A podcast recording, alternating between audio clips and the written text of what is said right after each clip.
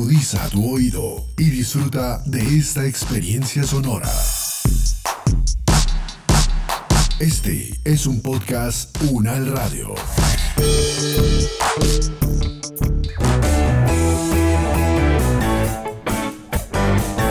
Salud Unal, contigo. Escuchar, aprender y compartir información de calidad sobre bienestar.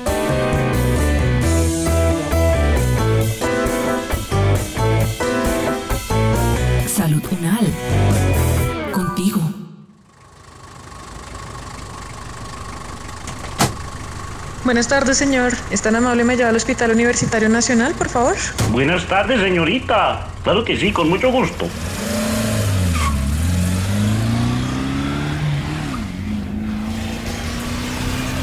Preste mucha atención a las noticias que están circulando en Internet, no solo sobre el COVID-19, sino sobre la tecnología y las vacunas asociadas a este nuevo coronavirus. Según un estudio de una afamada universidad colombiana, el 73% de las personas ha compartido alguna vez información de dudosa procedencia en sus redes sociales. Adicionalmente, la investigación mostró datos importantes sobre el fenómeno de la infodemia que se vive a raíz de la aparición de este virus.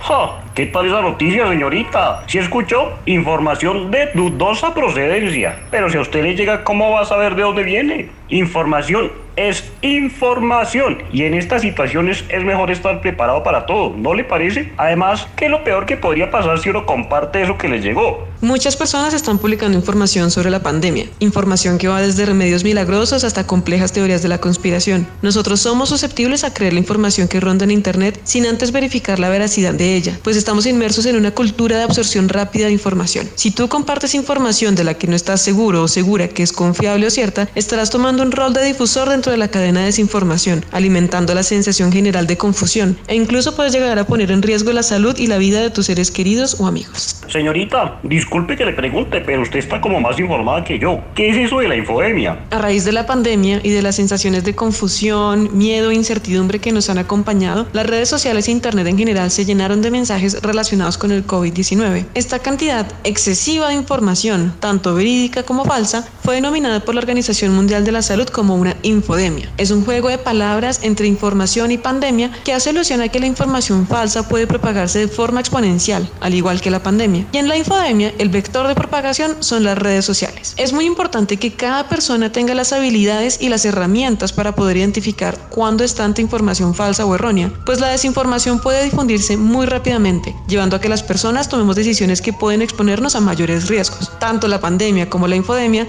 son una combinación mortal, pues ponen en riesgo nuestra integridad física y la de las personas que nos rodean. Bueno, y si me llega alguna noticia o la leo por internet, ¿cómo puedo verificar que la información es verdadera? Hay cuatro pasos clave para identificar si esa cadena de WhatsApp o ese mensaje que viste en Twitter o en Facebook es verdadero. El primer paso es detenerte antes de compartir inmediatamente esa cadena o ese mensaje. Si la información que estás leyendo te genera sensaciones de duda, de rabia, miedo o incertidumbre, lo mejor es que verifique su veracidad. El segundo paso es identificar la fuente de la información. ¿Quién está publicando esta información y cuáles son sus intenciones? Para saber si es una fuente confiable, búscala en Wikipedia y allí encontrarás algunos elementos para tomar una decisión sobre si esta fuente es confiable o no. Si no puedes identificar cuál es la fuente de información, entonces pasa al tercer paso. Busca un mejor cubrimiento de la noticia. Hacerlo es muy fácil. Solo identifica algunas palabras claves del mensaje que estás leyendo y escríbelas en tu buscador preferido. No encuentras ninguna referencia a la noticia en portales conocidos, entonces desconfía de su veracidad. Pero si encuentras que la información ha sido reportada por medios de comunicación respetables y reconocidos,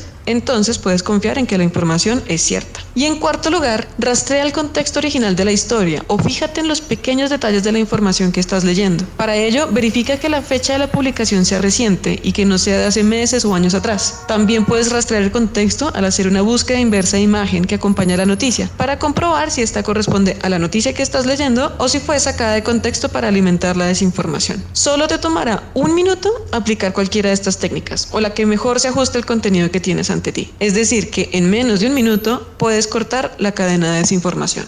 Uy, ¿y no habrá nadie que haga eso ya por uno? ¿Usted sabe de sitios donde uno pueda verificar o confirmar si la información que llega por redes sociales es verdadera o falsa? Por supuesto. En todo el mundo hay organizaciones dedicadas a verificar la veracidad de la información que circula en Internet y en las redes sociales. Se llaman verificadores de información o fact-checkers. En Colombia hay al menos dos organizaciones dedicadas a esta labor que están certificadas por la Red Internacional de Verificadores de Información. La primera es Colombia Check y la segunda es el Detector de Mentiras de la Silla Vacía. Estas organizaciones se dedican a rastrear si la información que circula de forma viral en Internet y en las redes sociales es cierta o no. Lo hacen mediante una labor de rastreo de la información muy detallada hasta llegar a un veredicto. Es muy posible que cuando te encuentres ante información de la cual no estás seguro o segura de si es cierta o no, los verificadores de información ya hayan determinado si es verdadera o no. En sus páginas de Internet tú puedes encontrar sus verificaciones y una descripción detallada del contexto en el que se genera esta información y de su labor de búsqueda para determinar si la información es cierta, falsa o si ha sido malinterpretada. Venga, señorita, ¿y será que usted me puede dar algunos consejitos para eso de compartir información por redes sociales? Como para no ir a embarrarla.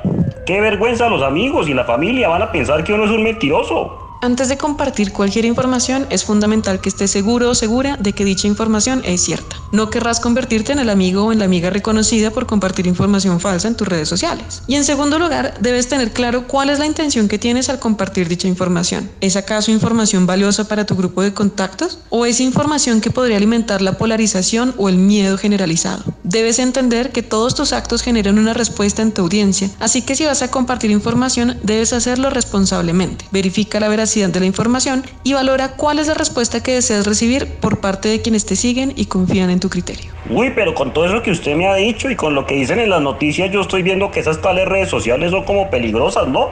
Primero, debes entender que las redes sociales son espacios diseñados para conectar a las personas, pero que también sirven como una plataforma para amplificar las voces de quienes no han sido escuchados, también para compartir opiniones o experiencias. En esa medida, todas las personas pueden compartir información y toda información que se comparte en las redes sociales tiene una intención, divertir, entretener, informar, polemizar, criticar o fortalecer la movilización social sobre un tema en particular. Segundo, debes entender que al ser las redes sociales plataformas en donde todos y todas pueden publicar información, no necesariamente significa que esta información sea completamente transparente. Los mensajes tienen intencionalidades detrás que pueden llevarnos a cosas tan inocentes como reírnos o a reacciones tan complejas como movilizar la opinión pública para posicionar a X o Y presidente. En esa medida es importante que como usuarios de redes sociales entendamos que no somos agentes pasivos que solamente reciben información, sino que asumimos un rol activo al decidir qué información queremos publicar y cuáles son los efectos de nuestras acciones al compartir determinada información. No se trata de autocensurarnos, sino de asumir un rol crítico e informado sobre la información que nos rodea permanentemente. Y si yo, por ejemplo, veo que una persona está compartiendo información falsa por redes sociales, ¿qué debo hacer? Con delicadeza y sin hacerlo públicamente, hazle saber a esta persona que la información que está compartiendo es falsa. Muéstrale cuál fue el paso a paso que hiciste para determinar que la información que compartía no era verdadera. En Civics hemos diseñado el portal web ctrl-f.co o controlf.co, en donde por medio de videos explicativos con un lenguaje sencillo, enseñamos a la ciudadanía las habilidades básicas para verificar la confiabilidad de la información que circula en Internet y en las redes sociales. Y por último, hazle saber que la desinformación no es un tema menor. Aunque no nos demos cuenta, permanentemente estamos rodeados de información malintencionada que busca generar reacciones en nosotros, que puede incluso poner en riesgo la vida de nuestros seres queridos. Explícale que con unos sencillos pasos puede cortar la cadena de desinformación y ser un agente de transformación para hacerle frente a esta problemática en la era digital. Pero con todo esto parece imposible que sigamos compartiendo tanta cosa, ¿no cree? ¿Por qué será que la gente comparte información en redes sociales sobre teorías de conspiración o cosas negativas sin verificar si es cierta? Tenemos que entender que en la desinformación nosotros como receptores de la información también jugamos un papel. No se trata únicamente de personas u organizaciones malintencionadas quienes están permanentemente creando y difundiendo información falsa, sino que nosotros reaccionamos de forma inmediata ante la información que estamos recibiendo. Esto se debe fundamentalmente a los sesgos cognitivos, que son respuestas inmediatas que genera nuestro cerebro sin pasar por un proceso previo de analizar la información que estamos recibiendo. Estos sesgos cognitivos generan respuestas basadas en nuestra experiencia personal o en nuestras historias de vida. Por ejemplo, existe el sesgo de confirmación, con el que nuestro cerebro le da de forma automática mayor relevancia o interés a aquella información que confirma mis creencias u opiniones personales. Por ejemplo, si eres de las personas que creen que la Tierra es plana, tu cerebro automáticamente le dará mayor validez únicamente a aquella información que está confirmando tu creencia. Existe también el sesgo de autoridad, por medio del cual nuestro cerebro le otorga validez de forma automática a aquella información que es emitida por una persona que ocupa una posición de autoridad. En esa medida, solemos darle mayor validez a lo que dice un presidente, un profesor o una profesora o nuestros jefes. Y por último, existe un tercer sesgo, que es el sesgo por heurística. Básicamente, nuestro cerebro toma una decisión rápida sobre si la información que estamos viendo es verdadera o no, basada en nuestra experiencia de vida previa. Podemos identificarla cuando, por ejemplo, validamos la información que comparte una persona en la cual confiamos plenamente, sin antes verificar si la información es verdadera o no. Y la decisión la tomamos basada en nuestra experiencia de vida. Para combatir la desinformación, información es fundamental que entendamos tanto el rol y la intención de quienes creen y difunden esta información como nuestro rol como receptores de la información. Si asumimos una postura crítica ante la información que circula en Internet, estaremos mejor capacitados para hacerle frente a la infodemia. Solo así nos fortaleceremos como sociedad ante la pandemia y ante el problema de la desinformación. Si quieres saber más, te invitamos a seguirnos en nuestras redes sociales. Búscanos como Civics Colombia en Twitter, Facebook e Instagram. Estamos permanentemente publicando información valiosa para construir una sociedad resiliente a la desinformación.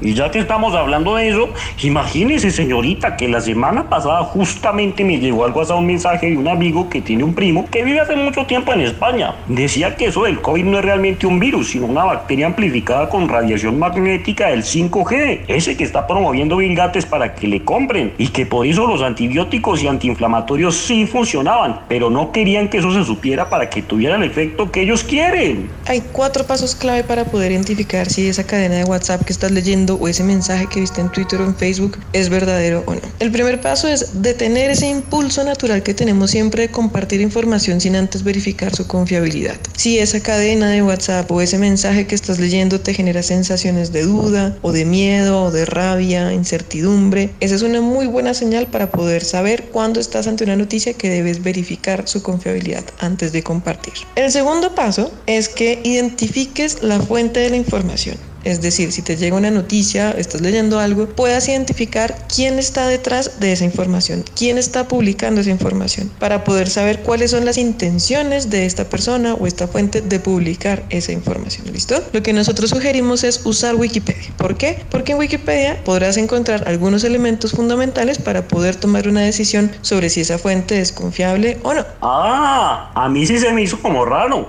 porque vi que venía de una página que se llamaba Disque tan chistosito y ahí empecé a sospechar. Hay otro tema muy interesante y es que hay varios medios de comunicación, pues que son no medios de comunicación, son portales de internet, llamémoslo así, que se dedican a hacer noticias que parecen noticias reales, ¿no? Les llamamos pseudo periodismo porque se presentan como si fuera una noticia, pero resulta que no son noticias reales, sino que son burlas, son noticias chistosas inventadas para hacernos reír un rato o para pensar como este mundo es absurdo. En Colombia, por ejemplo, hay un portal muy conocido que hace sátira que se llama Actualidad Panamericana y en el mundo así hay muchísimos medios de comunicación más. Pues no son medios de comunicación, son páginas de internet. El problema es que estas páginas de internet difunden esta información como si fueran noticias y no todas las personas tenemos la capacidad para poder identificar si esta es una burla o resulta que es una noticia muy insólita. Si pensamos que es una noticia, pues podremos terminar compartiendo algo que realmente no es verdadero. Si buscamos en Wikipedia, por ejemplo, actualidad panamericana, seguramente nos saldrá que es una página web dedicada a presentar noticias de forma chistosa o irreverentes, pero completamente inventadas. Por eso es que sugerimos usar Wikipedia.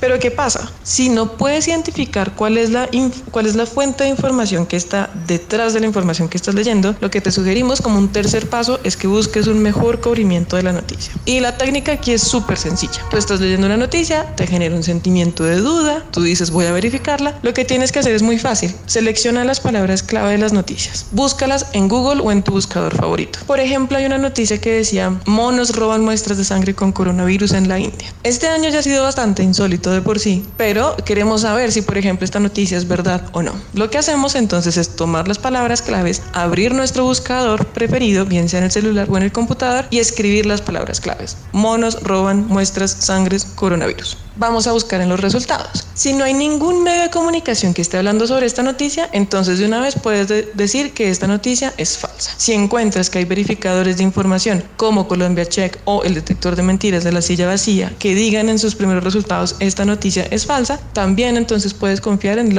en el veredicto de estos portales. Pero si encuentras que medios como CNN, NBC, etcétera, están hablando sobre esta noticia, otros medios de comunicación con trayectoria, con una buena reputación, entonces puedes creer que esta historia es verdadera. Yo, por ejemplo, cuando hice esta búsqueda, encontré que en efecto la noticia era verdadera. Ve, qué interesante. Y pensar que uno consume esa información sin preguntarse siquiera de dónde viene. Y antes de que lleguemos a su destino, señorita, cuénteme cuáles son los otros pasos para saber si es falsa una noticia. Ahora bien, hay un último paso y es que te fijes en los detallitos de la noticia. Por ejemplo, cosas como ver que la fecha sea reciente y no de meses o de años atrás. Hay muchas personas que por maldad o malicia o con ciertas intenciones detrás, lo que hacen es compartir noticias viejas en un momento coyuntural para volver a moldear los sentimientos de la audiencia y así volver a meter un tema en el debate público. Parece una obviedad, pero siempre te recomiendo mira la fecha de la publicación para saber si es una publicación actualizada. Y otro tema que hay que hacer en el último paso, que es mirar los detallitos, es rastrear la imagen. Si hay noticias que ves que están acompañadas por una imagen, busca cuál es el contexto original de esa imagen. ¿Por qué? Porque hay muchas personas organizaciones con malas intenciones que lo que hacen es tomar una imagen, la sacan de contexto, te la presentan con un nuevo encabezado para generar en ti ciertas emociones. Esto también es muy frecuente y en este caso lo que hacemos es hacer una búsqueda inversa de imagen. Es muy sencillo. Si estás en internet, por ejemplo, lo que tienes que hacer es pararte sobre la imagen, hacer clic derecho para que se te despliegue una barra, de, opciones y pones buscar imagen en la web o buscar imagen en Google. Lo que va a ocurrir es que Google o tu buscador va a rastrear el contexto original de esa imagen o va a buscar en qué otros lugares ha aparecido esa imagen y así tú podrás identificar si esa imagen en efecto corresponde a la noticia que leíste o si esa imagen era de hace tres años y resulta que no tiene nada que ver con la pandemia, pero que alguien la usó para difundir miedo miedo e indignación. Con estas herramientas ya podrás verificar si una noticia es verdadera o no. ¿Y sabes qué es lo mejor? Que se demora menos de un minuto aplicar cualquiera de estas técnicas. Es decir, en menos de un minuto podrás combatir la desinformación. Bueno, llegamos sanos y salvos y un poquito más enterados de qué es la infodemia. Muchas gracias señorita, aprendí mucho. De la carrerita son 8 mil pesitos.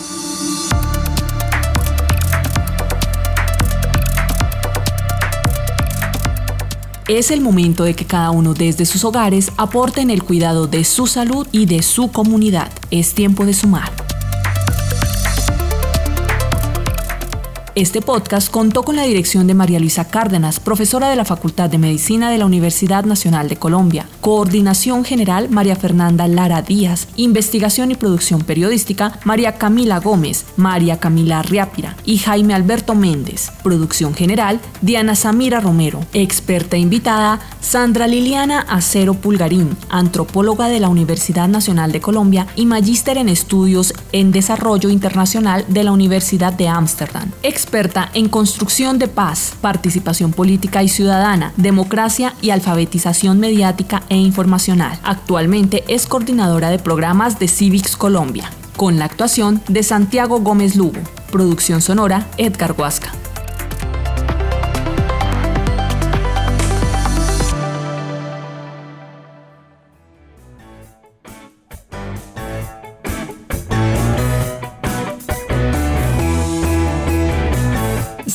Contigo es una producción de la Facultad de Medicina de la Universidad Nacional de Colombia en alianza con UN Radio.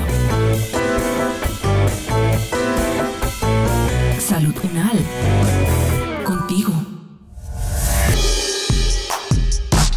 Opiniones aquí expresadas son de entera responsabilidad de sus autores y solo comprometen a los realizadores de este podcast. No representan necesariamente el pensamiento de la UN Radio ni la posición oficial de la universidad. Este y otros podcasts en nuestro sitio web podcastunradio.unal.edu.co. Universidad Nacional de Colombia, proyecto cultural, científico y colectivo de nación.